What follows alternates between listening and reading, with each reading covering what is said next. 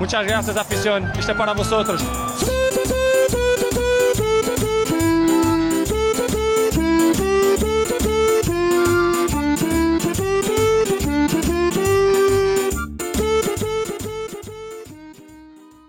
Bueno, este, bienvenidos a un de fans para fans. Después de una ausencia de un buen de tiempo, estamos de regreso. Ya, este, creo que todos hemos terminado el ciclo. Pero bueno, antes de seguir eh, con el desarrollo del programa normal, tenemos que hacer un enlace hasta Barcelona de primera mano.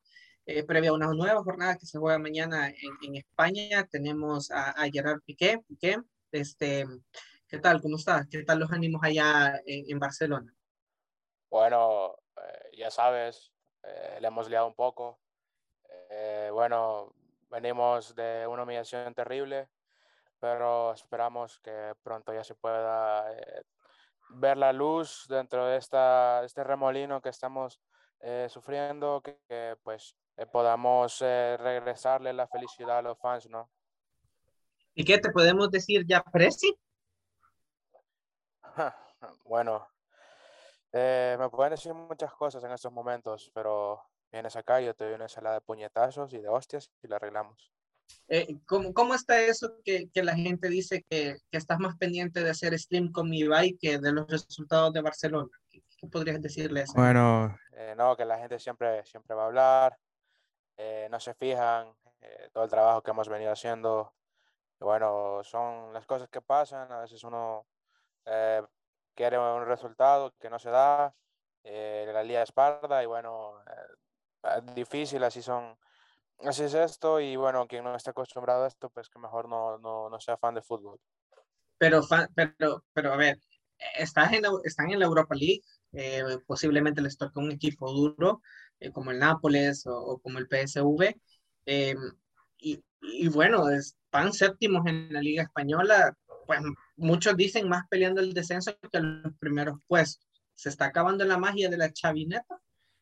No, yo, yo creo que es muy, muy pronto para eh, pues decir de que o ver resultados. Eh, el club todavía está trabajando en la mejora. Eh, tenemos la desventaja que, bueno, pues la mitad de la plantilla está con lesión y en recuperación y bueno, eso nos afecta moralmente, nos afecta como, como plantilla y esperamos que pronto podamos ah, recuperar jugadores clave y que bueno, en la mano de, de, de Xavi podamos avanzar y, y bueno, como decías, luchar por no descender más este, muchos para la crisis de gol del Barcelona le recomiendan a un jugador salvadoreño, Rodolfo Zelaya, RZ22. Eh, ¿Qué opinas de esa posible incorporación para el conjunto Blaugrana? Pues no tengo la menor idea. Lo único que he escuchado. Con un par, de pupusas lo convence. Eso te iba a decir que lo, que lo único que he escuchado es que ese tío, bueno, eh, come cantidad exorbitante de pupusas y a lo mejor puede venir a revolucionar aquí en la tienda del Barcelona en vez de vender camisetas, vendemos pupusas. Bueno, Piqué, un saludo para los que te están escuchando ya para cerrar esta, esta, esta entrevista. Ya, saludos. Ok, aquí dicen que por qué Luke de Jong no es titular. Bueno, bueno. Ya para terminar. Los criterios del de, entrenador pues son indiscutibles no quisiera meterme en eso. Solo voy a decir de que, bueno, no se le da mucho el gol. Hemos estado estudiando durante la semana este video de cómo anotar goles frente a porteros, mejorar la definición. Esperamos que nos sirva la plantilla, pero este jugador tiene mucho, eh, mucho trabajo por delante. Y bueno, a lo mejor se va. Que se vaya. Gracias, Piqué, por, por tu tiempo y saludos a un tití. Saludos.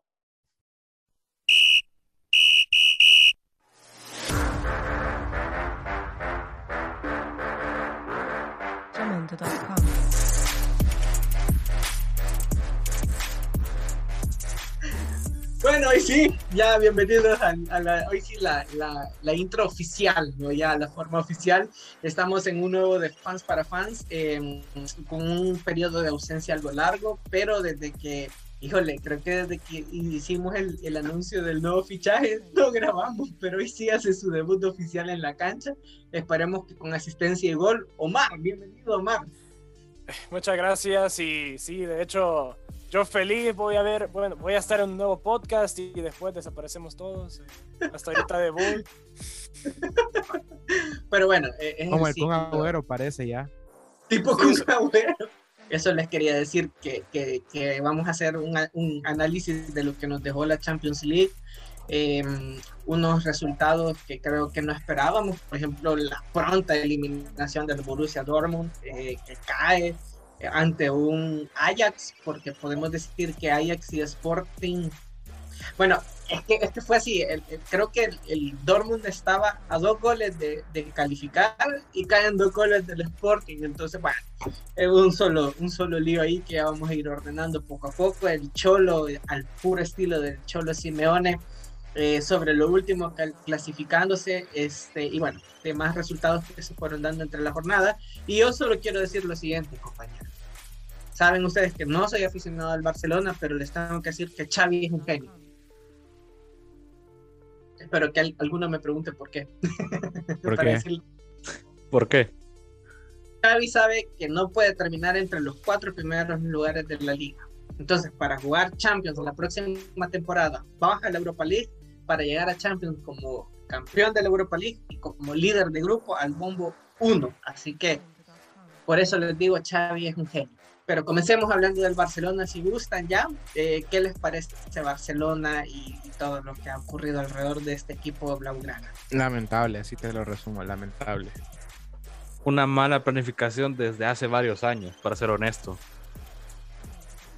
Xavi viene muy tarde, tuvo que venir a principio de temporada y ha venido en el peor momento en la Champions.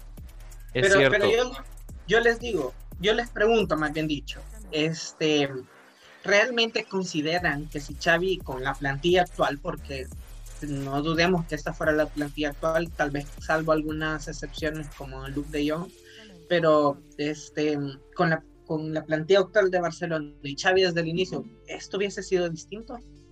¿No hubiesen perdido contra el Bayern? Hubiera sido distinto porque así lo había, bueno, lo había pensado de que la porta hubiera cortado a Kuman, le hubiera pagado lo que le faltaba de contrato, iniciado un nuevo proyecto, un nuevo técnico y que Xavi iniciara desde cero, así sin tantas proyecciones, de que Xavi dijera a esos jugadores quiero, a esos ya no cuento, los subamos a tal desde el juvenil y veamos cómo nos sale. Así debió ser Xavi. Sí, yo creo que es muy difícil que a estas alturas ya prácticamente en un partido que, que no iba a ganar, porque había que ser realista, no le iba a ganar, a lo mucho iba a buscar rascar el empate y, y, bueno, difícil, ¿no? Pero, pero era difícil de que con el, la plantilla así como viene, con tantas lesiones y con un estilo de juego que todavía se están acoplando al estilo de Xavi, difícilmente fueran a lograr clasificarse. Incluso se ve todavía esa deficiencia y yo no creo que Xavi sea tanto el problema, sino algunos jugadores que ya deberían de, de, descartar, que ya dieron su utilidad y es hora de cambiarlos por, por nuevos. Eso pienso yo. Yo realmente pienso que tuvo que haber venido desde el principio de temporada, planificar todo, tener los amistosos, ya tener una idea de juego, por lo menos intentar implementar una ya desde, desde el principio, pero vemos un un Barcelona Xavi que si bien es cierto intentan cosas hay jugadores que como decía Carlos ya no pueden seguir. Ejemplo Lenclet un tip eh, perdón tip, Piqué ya no da la talla ya se vio contra el Bayern. Es cierto. Y también siento que hay jugadores como Memphis Depay que han estado desapareciendo. Puede ser la posición de que ahora juega una posición muy central, muy centralizada cuando de hecho ha hecho mejores partidos por la izquierda, pero también están las limitaciones de plantilla, que eso, independientemente si los jugadores están bien o están mal, sigue afectando. Y para más frase lesión, ¿no? Pero, pero miren, hablando de, de, jugadores que ya no tienen que estar y de renovar una plantilla, lo que Barcelona nos está diciendo es de que no tiene interés en renovar la plantilla, porque fichan a Dani Alves con sus cuarenta y pico de años encima, que, que, viene a un Barcelona que lejos de querer renovar se ve que está queriendo buscar jugadores conservadores y por ahí está el rumor de que podría llegar Cavani, otro jugador que ya sobrepasa los, los 35 años de edad, lejos de buscar jugadores jóvenes, hablando de que también Barcelona tiene una crisis para poder fichar que, que, que le impide, una crisis económica que le impide poder hacer fichajes. Eso te iba a decir que más que lo primero que decías, de no querer así renovar. Yo creo que el mayor problema ahorita es el tema del dinero. Porque si tuviera dinero el Barça, no tuviera a Super Haaland. ¿Perdón? Pero entonces, ¿por qué no apostarle a la cantera? De buscar jugadores canteranos que puedan suplir esas posiciones. ¿O será que tampoco confían De hecho, o sea, si te has fijado... Eh, y también el número de, de, jugadores para la plantilla de primera división. Ajá. Como tenés jugadores como un Titi, Lenglet, que últimamente no, está, no están jugando tanto tiempo, son espacios. Entonces, por ejemplo, de Alex Collado, que últimamente fue cedido por lo que resta la temporada al Granada, para que no pierda todo ese tiempo en la banca y lo pueda recuperar la siguiente temporada. Yo realmente creo de que el tema de fichar jugadores como Dani Alves es para tener jugadores con más experiencia, algo que no hay muchos jugadores con experiencia, están muchos jugadores muy jóvenes. Quizás De Jong, podríamos decir que de los jóvenes es entre comillas los más veteranos, pero sigue siendo muy joven. De ahí solo está Jordi Alba, está Busquets, está Piqué, pero aún así creo que hace falta más alguien con la actitud de Dani Alves que pese a las derrotas siempre tiene esa mentalidad de ganador. Ahora en el caso de buscar un Cavani, seguramente creo que buscan un rendimiento inmediato, porque sí, está muy bien usar la cantera, yo estoy de acuerdo que la usen, pero claro, experiencia. Un delantero como Cavani, pese que no es el mismo de hace cinco años, sobre todo físicamente, yo creo que igual podría dar mucho al Barcelona, sobre todo en el apartado de experiencia y rendimiento, rendimiento inmediato. ¿Y no será que eso podría mandar un mal mensaje a, a los jugadores jóvenes de decirles, hey, ustedes no están a la altura de rendir a este Barcelona? El, buscar jugadores de, bueno no lo creo así sino lo veo como una pequeña motivación porque como has visto a Nico a Gaby siendo compañía con Busquets y de Jong en el medio campo les da una motivación. Y eso que fueron bueno jugaron mucho tiempo contra el Bayern ha demostrado que Xavi le tiene confianza a pesar del resultado. Entonces como decía Omar buscar a Cavani que en la actualidad es uno de los que uno de los buenos goleadores, te dice que el Barça lo que busca ahorita es alguien así con el olfato goleador, porque las lesiones y los partidos que se vienen, que a partir de enero son partidos fundamentales para decir cómo quedan en la liga, tiene mucho que planificar el Barcelona. No, y lo otro es que te puede servir como un referente al final, como alguien de lo que tenés que aprender, cómo hacer las cosas. De hecho, por esa, esa es la razón realmente la principal por la que han fichado a Dani Alves, para que Dest entienda cómo funciona el puesto y quién, quién va a ser un mejor ejemplo que Dani Alves. Dani Alves ha sido el mejor lateral derecho en la historia del equipo. Él entiende ese puesto de las mil maravillas y solo, bueno, y no solo lo ha hecho eso en el Barcelona, sino que lo hizo antes en el Sevilla, lo ha hecho en Brasil, tanto en selección como en equipos que ha estado. Entonces, ese perfil de jugador con experiencia puede ayudar a que los, los jóvenes pues aprendan de ahí, sepan qué tienen que hacer, qué no tienen que hacer, cómo deben de hacer las cosas. Y Barcelona cerró su grupo como tercero clasificando a la ronda de playoff de la UEFA Champions, de la UEFA Europa League, perdón. Eh, y ojo a esta estadística, solo obtuvo dos goles a favor y nueve goles en contra con siete puntos. Eh, de sus últimos cinco partidos, dos los perdió 1-2 llegando a una UEFA Europa League donde se podría enfrentar al Sporting Braga, al Dinamo de Zagreb, podría enfrentarse al Nápoles, al Olympiacos, al Rangers o, eh, bueno, si solo eso, porque de ahí la Real Sociedad y el Betis son españoles y no pueden entrar, y no se puede enfrentar a los con los que viene de Champions. Entonces, eh, ¿cómo ven el panorama? ¿Cuál de los que acabo de mencionar sonaría más accesible para Barcelona y cuál tendría que evitar? Eh, yo diría, bueno, primero olvidaste a la Lazio. Oh, sí, es cierto, la Lazio, es cierto, es cierto. La Lazio está ahí. Eh, Pensé que venía de Champions, por eso. Bueno, va a ser un panorama, aunque sumamente complicado porque hay que considerar, el Napoli es fuerte en casa, Lazio, bueno, últimamente no hay que descartar a cualquier equipo, puede ser, puede ser como dicen, fácil, pero al ver en la ida y la vuelta, les puede complicar al Barcelona, por, como tú decías, Jonathan, de que solo había metido dos goles en Champions. Esto tiene que decir que Xavi tiene que mejorar a De Jong, a Dembélé, recuperar a Memphis, ver cómo funcionan y para ver contra quién rival. Sí, yo estoy de acuerdo. Y realmente, independientemente del equipo, lo importante es generar y anotar, porque el Barça solo anotó goles al Kiev, tanto en Ucrania como en el Camp Nou. Y ya, y solo un gol por partido. Entonces, y el Kiev era el más flojo de ese grupo. Y solo contra ese equipo el Barça logró anotar un gol por partido te puede salir el Rangers, te puede salir el Napoli, la Lazio, quien sea, pero al final tienes que meter los goles. Si querés pasar, si querés ganar, se gana con goles los partidos. También está defender bien, pero el Barça lo que menos hace es meter goles. Y todo va, todo desde el punto base de que no generan mucho en ofensiva. Sí, definitivamente. O sea, eso creo que ha sido el mayor problema porque si ves como la posesión en los últimos partidos, en varios, pues ha tenido mayor posesión incluso salvo de algunos partidos, pero no, no, ha logrado convertir esta posesión en realidad en goles, que es lo que, lo que el mayor problema que deben de solucionar.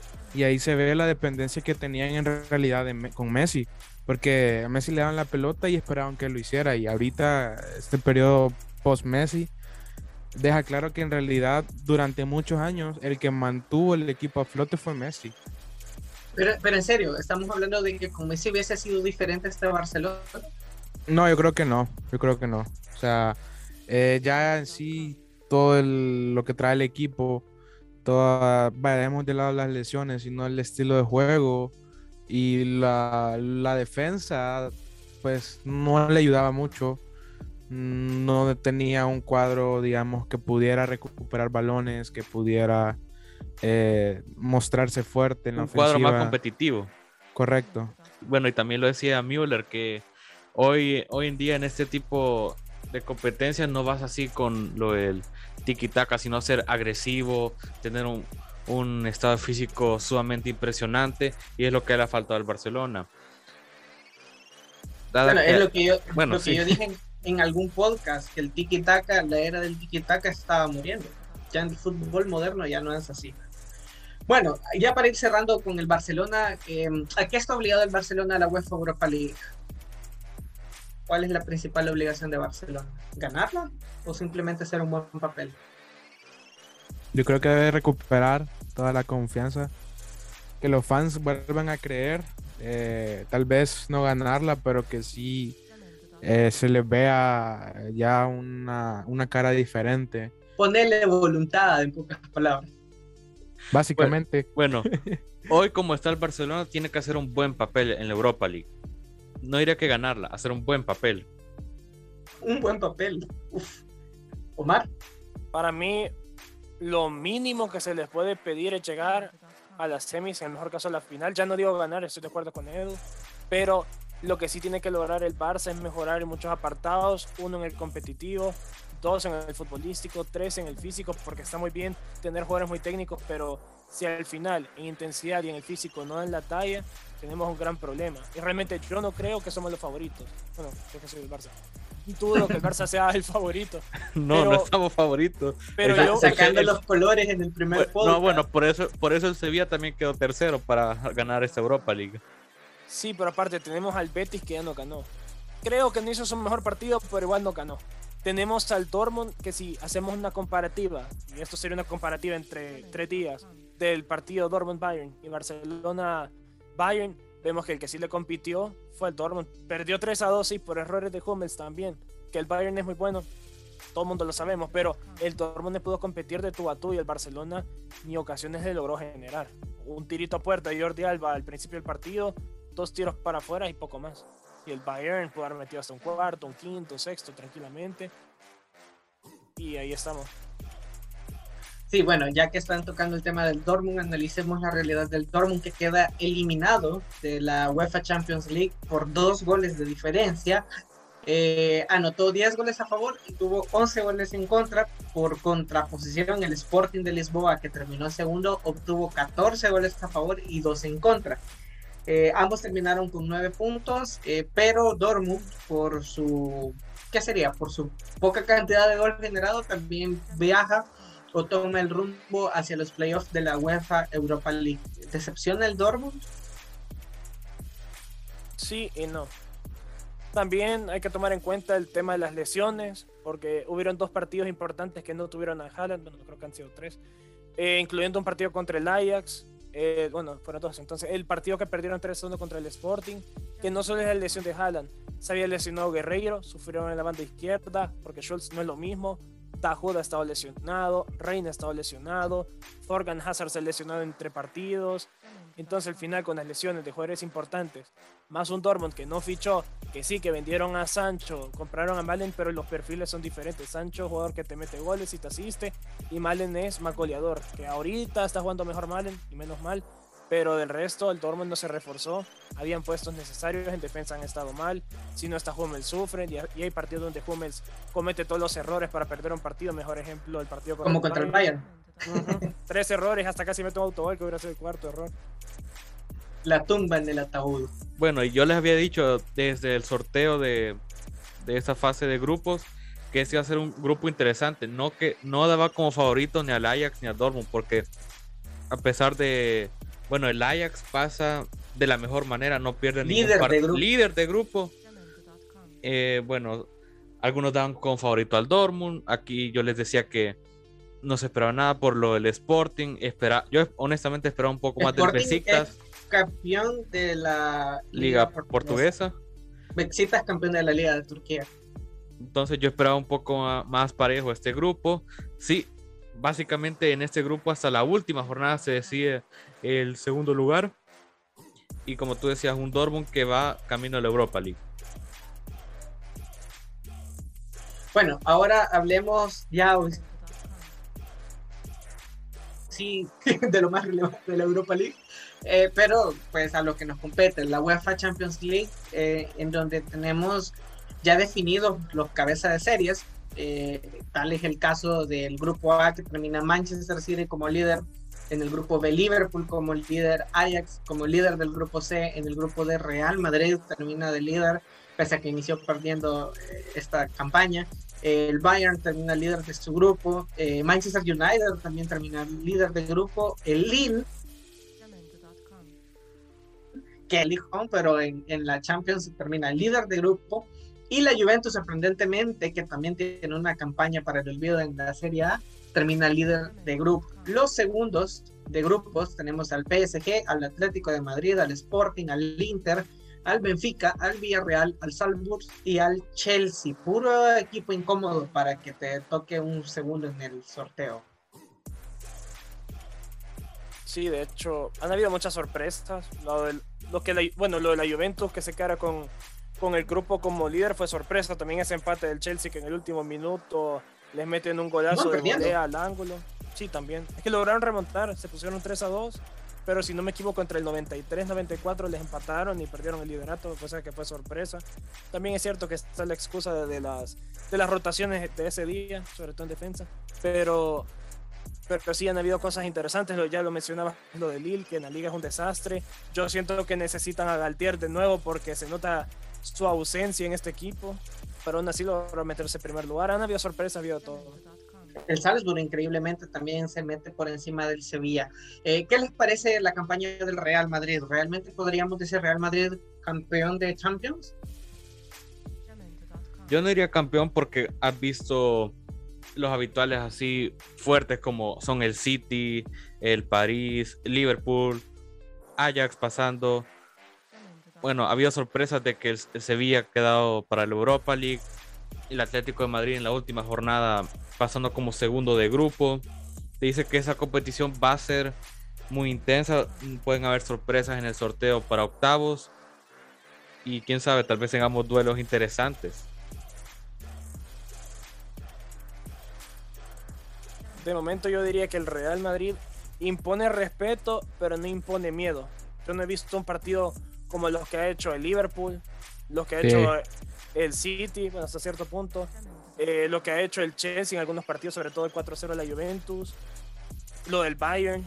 Hasta te diría que el Ajax sí pongo un equipo que está como entre esa delgada línea entre el respeto y miedo, porque es un equipo que salió de líder sobrado, al segundo lugar le metió un 5-1 en su casa y un 4-2 en, en, en, Holanda, entonces cuidado con ese. Pero hablando del Real Madrid, tiene sus cosas buenas. Yo creo que es un contendiente para la Champions, pero no es de los equipos que asustan, pero sí ponen respeto.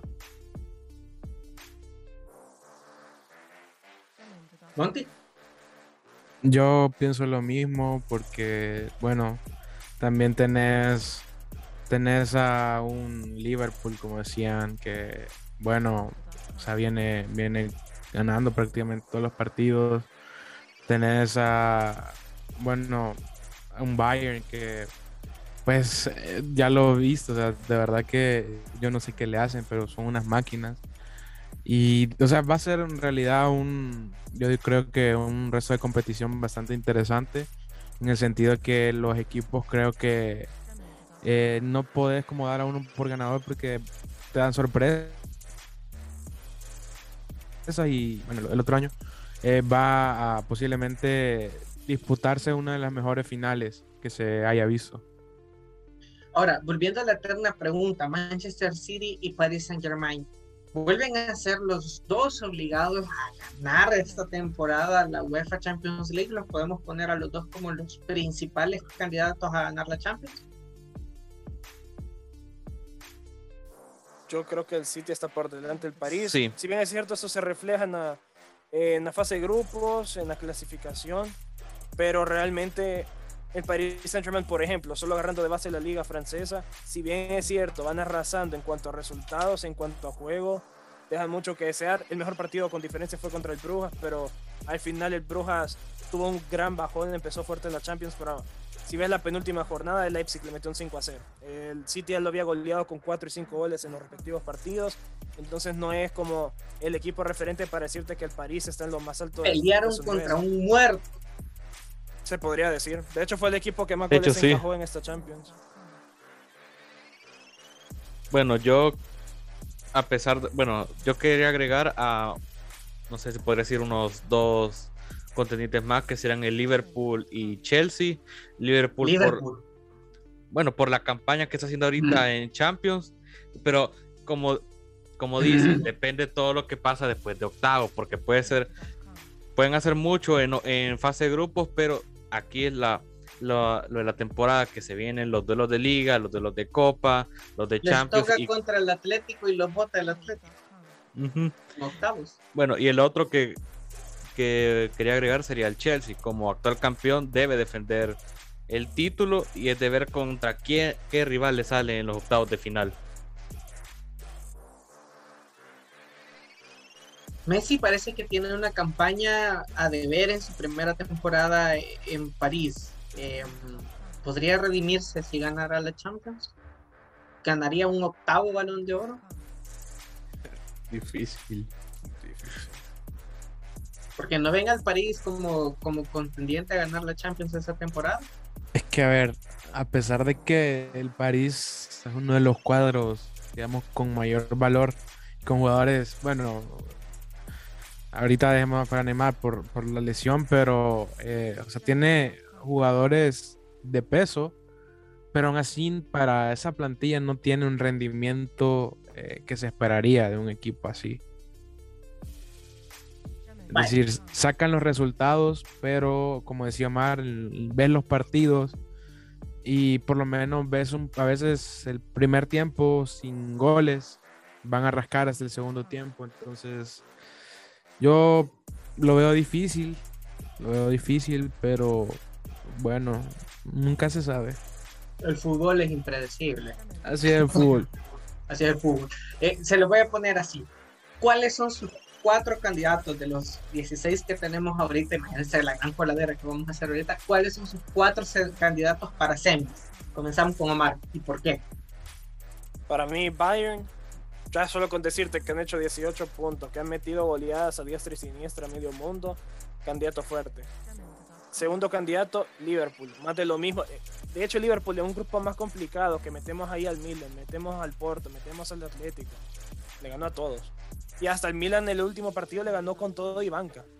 Y atacando más. Entonces, ya vemos un Liverpool que hasta con la banca le gana un equipo con la necesidad de ganar para meterse a, a, a octavos, igual ganó. De ahí tenemos, bueno, para mí yo tendría el Chelsea, que si bien el Chelsea pues dio un bajón contra el Zenit, el partido que hizo contra la Juventus fue espectacular.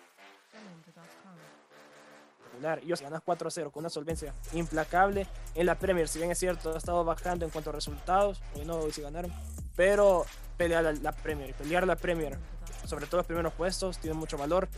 Cuarto, este va a sorprender, el Ajax. el Ajax. No es porque soy. Sorpresa, sorpresa. Yo soy fan de Ten Hag, no lo voy a negar. Me gusta su juego, pero puede ser Jonathan, ¿quién quita? No. Y la puede ser, puede ser. No. Pero lo visto en un grupo que parecía parejo y que de parejo con no ha tenido nada con el Ajax, que ha arrasado a todos, al Dortmund con Haaland, al Dortmund sin Haaland, al segundo lugar del grupo lo ha goleado dos veces y más fuerte lo goleó en, en Portugal, 5 a 1. Un equipo que ha ido así de sobrado con quizás no tenga los nombres más espectaculares de todos, pero el como juegan, Aller, pinta para nueve crack en los últimos años, en los próximos años. Yo con el Ajax, yo ya lo digo, mi cuarto es el Ajax, lo veo súper fuerte.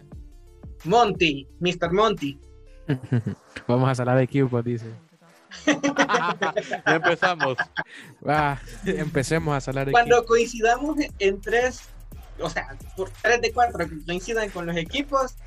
De, habría que ver, habría que escuchar los podcasts anteriores a ver si desde antes ya habíamos hablado al Barça y por eso hasta lo bajamos a la Europa League. Vamos a ver. Mira, yo eh, que tampoco quiero copiar mal, pero es que estoy de acuerdo. Eh, un Liverpool.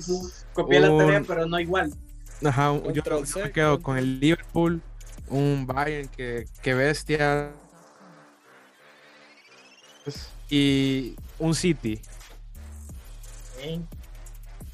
¿Cuáles eran tus cuatro? Era Bayern, era Liverpool, Ajax y Chelsea. Chelsea. Los tuyos son exactamente los mismos, con la diferencia en que en vez del Chelsea metes al City. Ok. Ok, Edu. Ok, primero le voy a copiar a Omar con el Bayern por el rendimiento que tienen ahorita, a pesar de que de que, de, que, de, que, con el cambio de entrenador, de que Nagelsmann no iba a ser bueno, que con Hansi Flick se iba, a ver la falta de ese entrenador, pero con los suplentes el, Bayern ha demostrado ser un gran candidato. El otro, el segundo que pondría sería el City, porque sí eh, está más que obligado el City a ganar. Si no, desde ya lo digo, si no la ganan, Guardiola debe irse al City y buscar otro reto. Sea entrenar una selección o buscar otro club de Europa.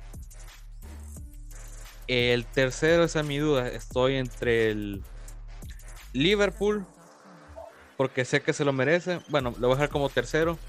Y como cuarto, que está obligado a ganar, es el Paris Saint Germain. Ok, eh, bueno, por mi parte, Real Madrid es el 13 veces campeón de la UEFA Champions League, el máximo ganador, entonces siempre es una obligación para la Casa Blanca eh, no solo competir, sino llegar a instancias decisivas, entonces meto al Real Madrid. Eh, coincido con los del Bayern, los cuatro, cuatro de cuatro, le estamos poniendo el ataúd ya al Bayern. Se va al Bayern. pero adiós Bayern en octavos eliminado por el Ajax, uh, te imaginas eso pero no pueden porque los dos son cabeza de serio. Pero bueno. el eh, Sporting elimina al Bayern. El, el, Sporting, el Chelsea. Bueno, eh, bueno, Chelsea ya le ganó a Bayern incluso una final en su casa. Pero bueno, Bayern es un equipo dominante, arrasa en la Bundesliga, que arrasar en la Bundesliga, como decía el París, arrasa en, en Francia, o sea, no hay equipo que le compita. Pero eh, eh, el Madrid habla de constancia, eh, la constancia que tiene este equipo a la hora de, cosechar triunfos, ¿no? Em, quisiera meter al Liverpool porque Liverpool es un equipo que, compite, que juega bastante bien. Em, desde que llegó Klopp tuvo un giro radical. Em, en, la forma de juego, en la forma en la que les gusta ganar los partidos. Entonces, eh, Liverpool sí es un candidato, lo podemos descartar ya también. 3 de 4 está fuera prácticamente. Em, y yo, tal vez, no sé, el Manchester United, tal vez por lo de Ronaldo, para darles impulso, quién sabe. Y esa intro navideña que metimos también en honor a Ronaldo. Pero lejos de todo eso de Cristiano Ronaldo, realmente considero que Manchester United tiene un equipo muy competitivo, altamente competitivo. Tenés eh, tal vez la única falencia que tiene, aparte de Maguire en la defensa, eh, podría ser De Gea en la portería, pero lejos de eso tiene muy buenos jugadores que, que si se lo proponen realmente pudieran llegar hasta pelear una final y tienen a Mr. Champions en el equipo, entonces, bueno, prácticamente tienen todo para ser un equipo muy competitivo en esta UEFA Champions League. Eh, antes de que cerremos esta edición, eh, quisiera saber qué opinan de la campaña del Milan. ¿Realmente esperamos mucho del Milan o, solo yo me hice esas expectativas? Bueno, realmente, perdón si querés, bueno, iba a ser un grupo sumamente interesante, como lo decían algunos, el grupo de la muerte por el Liverpool, el Atlético, el Milan que volvió a una competición de Champions y el Porto dando ahí mucha pelea porque básicamente el Liverpool ya tenía asegurado como cabeza de grupo pasar a octavos y estamos a, la espera de, de tres equipos que fueran en el segundo lugar. Y eh, bueno, en lo último, el Atlético gana el partido allá en Portugal. Y el Milan, que estaba necesitado ganar, no puede. Y se queda fuera de Champions, fuera de Europa League. Para mí, realmente decepcionante hasta cierto punto, porque si vamos ya con el grupo de la Champions era complicado. Y de hecho no eran los favoritos para meterse en los dos primeros puestos. Ese era el Liverpool el primero y el Atlético el segundo. Al final esos dos han cumplieron con el rol que las personas ya le habían dado, o el protagonismo de que uno iba a quedar primero, el otro segundo. Y el Milan realmente esta temporada está siendo una temporada buena, pero hasta cierto punto irregular, porque por un, una jornada son líderes y ahora empatan con el, con el Udinese y a ver qué hace mañana el Inter y el Napoli, que a lo mejor le quitan el liderato, los mueven a tercer lugar, sobre todo con los parejos que está en la liga italiana en cuanto a tabla de clasificación, sobre todo arriba, entonces por ese lado, pues tampoco es que me sorprende que que hayan defraudado a alguien en esta Champions.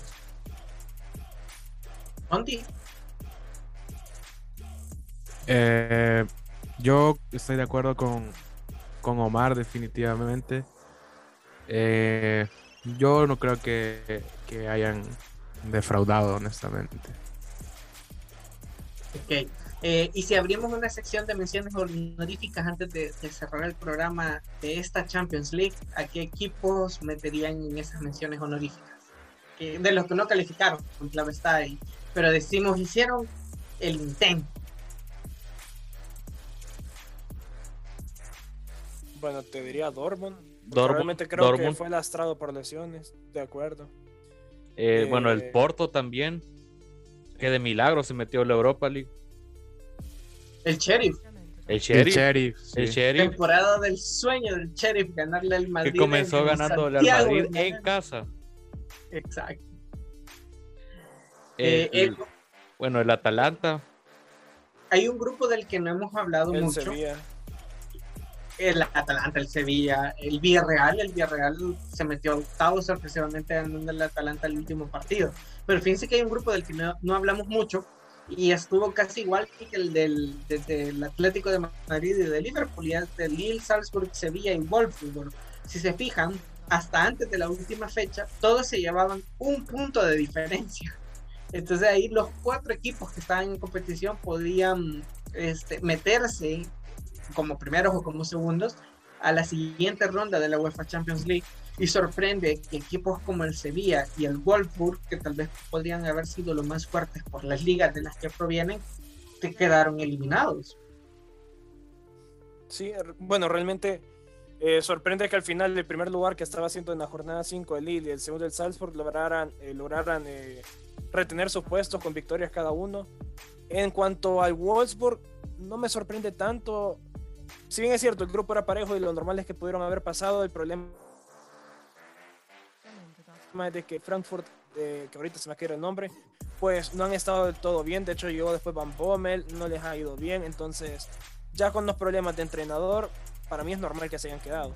Tampoco hicieron el ridículo, pero sí se quedaron eh, por razones justificables, que es el tema del, entrenador, que yo no sé para qué quitaron al entrenador que los puso en cuarto lugar y que los metió a la Champions. No tiene sentido, no sé por qué lo mandaron al Frankfurt, pero bueno. Un agónico cuarto lugar en la Bundesliga, porque no la temporada pasada no pintaban para terminar el cuarto. Estuvieron cerca del tercer lugar, el problema es que el Dortmund que no se iba a meter ni queriendo y al final se metieron en tercer lugar, mandando a Wolfsburg abajo, pero eh, está eso. En cuanto al Sevilla, ese sí es sorpresa, porque equipo para mí sí tiene, han fichado bastante bien. Tienen un buen técnico. Tienen buen técnico. Una buena plantilla. Y a eso voy, la plantilla, porque si bien es cierto han habido lesiones, tuvieron que apostar de Agustinson en vez de Acuña, pero aún así, plantilla tienen y de sobra. Y que se deshicieron de Luke de Jong a tiempo. y Rafa Mir pues no ha estado tan mal. Tampoco te digo que es en Nesiri porque Nesiri está lesionado, pero Rafa Mir... Yo creo que el Sevilla lo, lo que el Sevilla lo que le faltó fue un goleador como Luke de Jong. Definitivamente. goleador nato. Un definidor de, de Esto no hubiera pasado si Luke de Jong se hubiera ido al Barça. Él es, él es como, como el Fito Celaya. Sí, y lo, dijo, y lo, dijo y lo dijo Kuman en un corner, Luke de Jong es más peligroso que Neymar. Miren, fíjense que lo, estamos, haciendo, lo estamos haciendo chiste, pero en realidad Luke de Jong con el Sevilla tuvo una... Las que ganaron de Europa League, que con su gol le eliminó al United en la semis, en la final hizo el doblete que, con el que ganaron. Bueno, porque Diego Carlos metió una chilena, pero sí es verdad, apareció en momentos importantes, pero en el Barça apareció contra el Benfica para tapar todos los goles del Barça, apareció defensa central. El mejor defensa central el mejor defensa del en ese partido fue Luke ni, de Jong. Ni, ni, Verísimo, ni Otamendi, Luke de Jong que le tapó un tiro a, a Pedri, que era gol. Los, los, todos los cabezazos para el poste, salvando la línea, boicoteando. Yo creo que ahí Xavi debió hacer un cambio. Piqué como de 9 y Luke de Jong como central. Pero es que en ese partido no estaba Xavi, todavía era Cohen. Ahí, ahí, está el problema. Kuman lo ve como delantero. Yo me quedo con. Era central. me quedo. Hola. Con el Leipzig, porque. Bueno, a uh, pesar de que, digamos, en algunos partidos eh, los perdió, por ejemplo, contra el, el, PSG, en uno lo empató y el otro le ganaron por un gol.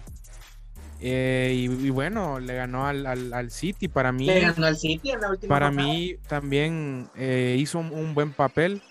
Lastimosamente, yo creo que si posiblemente le hubiera eh, ganado el, el, partido en el que, que, ganó por uno el, el PSG o el, en el que empataron, posiblemente si hubiera, se hubiera clasificado.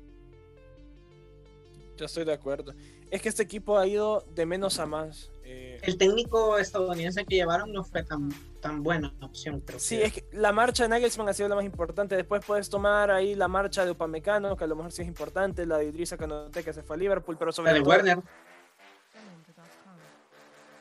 Aunque ficharon bien con Andrés Silva, pero Andrés Silva ha tenido un de adaptación un poco lento. Entonces, pero es que Andrés Silva ni siquiera en el Frankfurt estaba teniendo una temporada tan regular.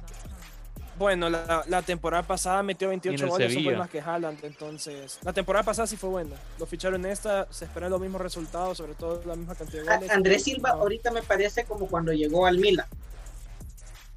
Partido respondía, partido pasaba desapercibido. También le pasaba en el Sevilla a Andrés Silva. De que veíamos actuaciones espectaculares, desaparecía por lesiones o no lo convocaban y ahí iba decayendo. Sí, pero bueno, entonces con esto pues cerramos esta edición de, de Fans para Fans. Em, esperamos eh, traerles un programa después del sorteo de la fase de grupo de la fase de grupos de la de la ronda de octavos de final de Champions. octavos. Octavos octavos de final de Champions. Eh, para hablar un poco de cómo quedaron las series armar la quiniela eh, salar al Barcelona en Europa League. Em, ¿Qué más? Eh, bueno, la conference, eh, no sé si han visto, pero por ejemplo, el PSV, estaba viendo que el PSV cayó de la Champions, de la ronda de playoffs de Champions, a la Europa League y de la Europa League ha caído a la, a la Conference League. O sea, creo que si hubiera una cuarta categoría de 100 de más, todavía el pues lo mejor, el mejor análisis, como siempre, de fans para fans, del pueblo para el pueblo. Y en el debut de Omar con, con, con asistencia y gol. Hoy no me vestí de look de John. Hoy no.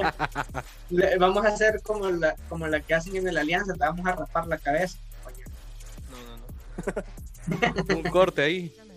Una rapada de cabeza porque debutaste ya en, este bonito podcast. Bueno, nosotros nos vamos. Saludos a todos. Saludos. Saludos. Hasta la próxima edición. Chao, chao. Hasta la próxima.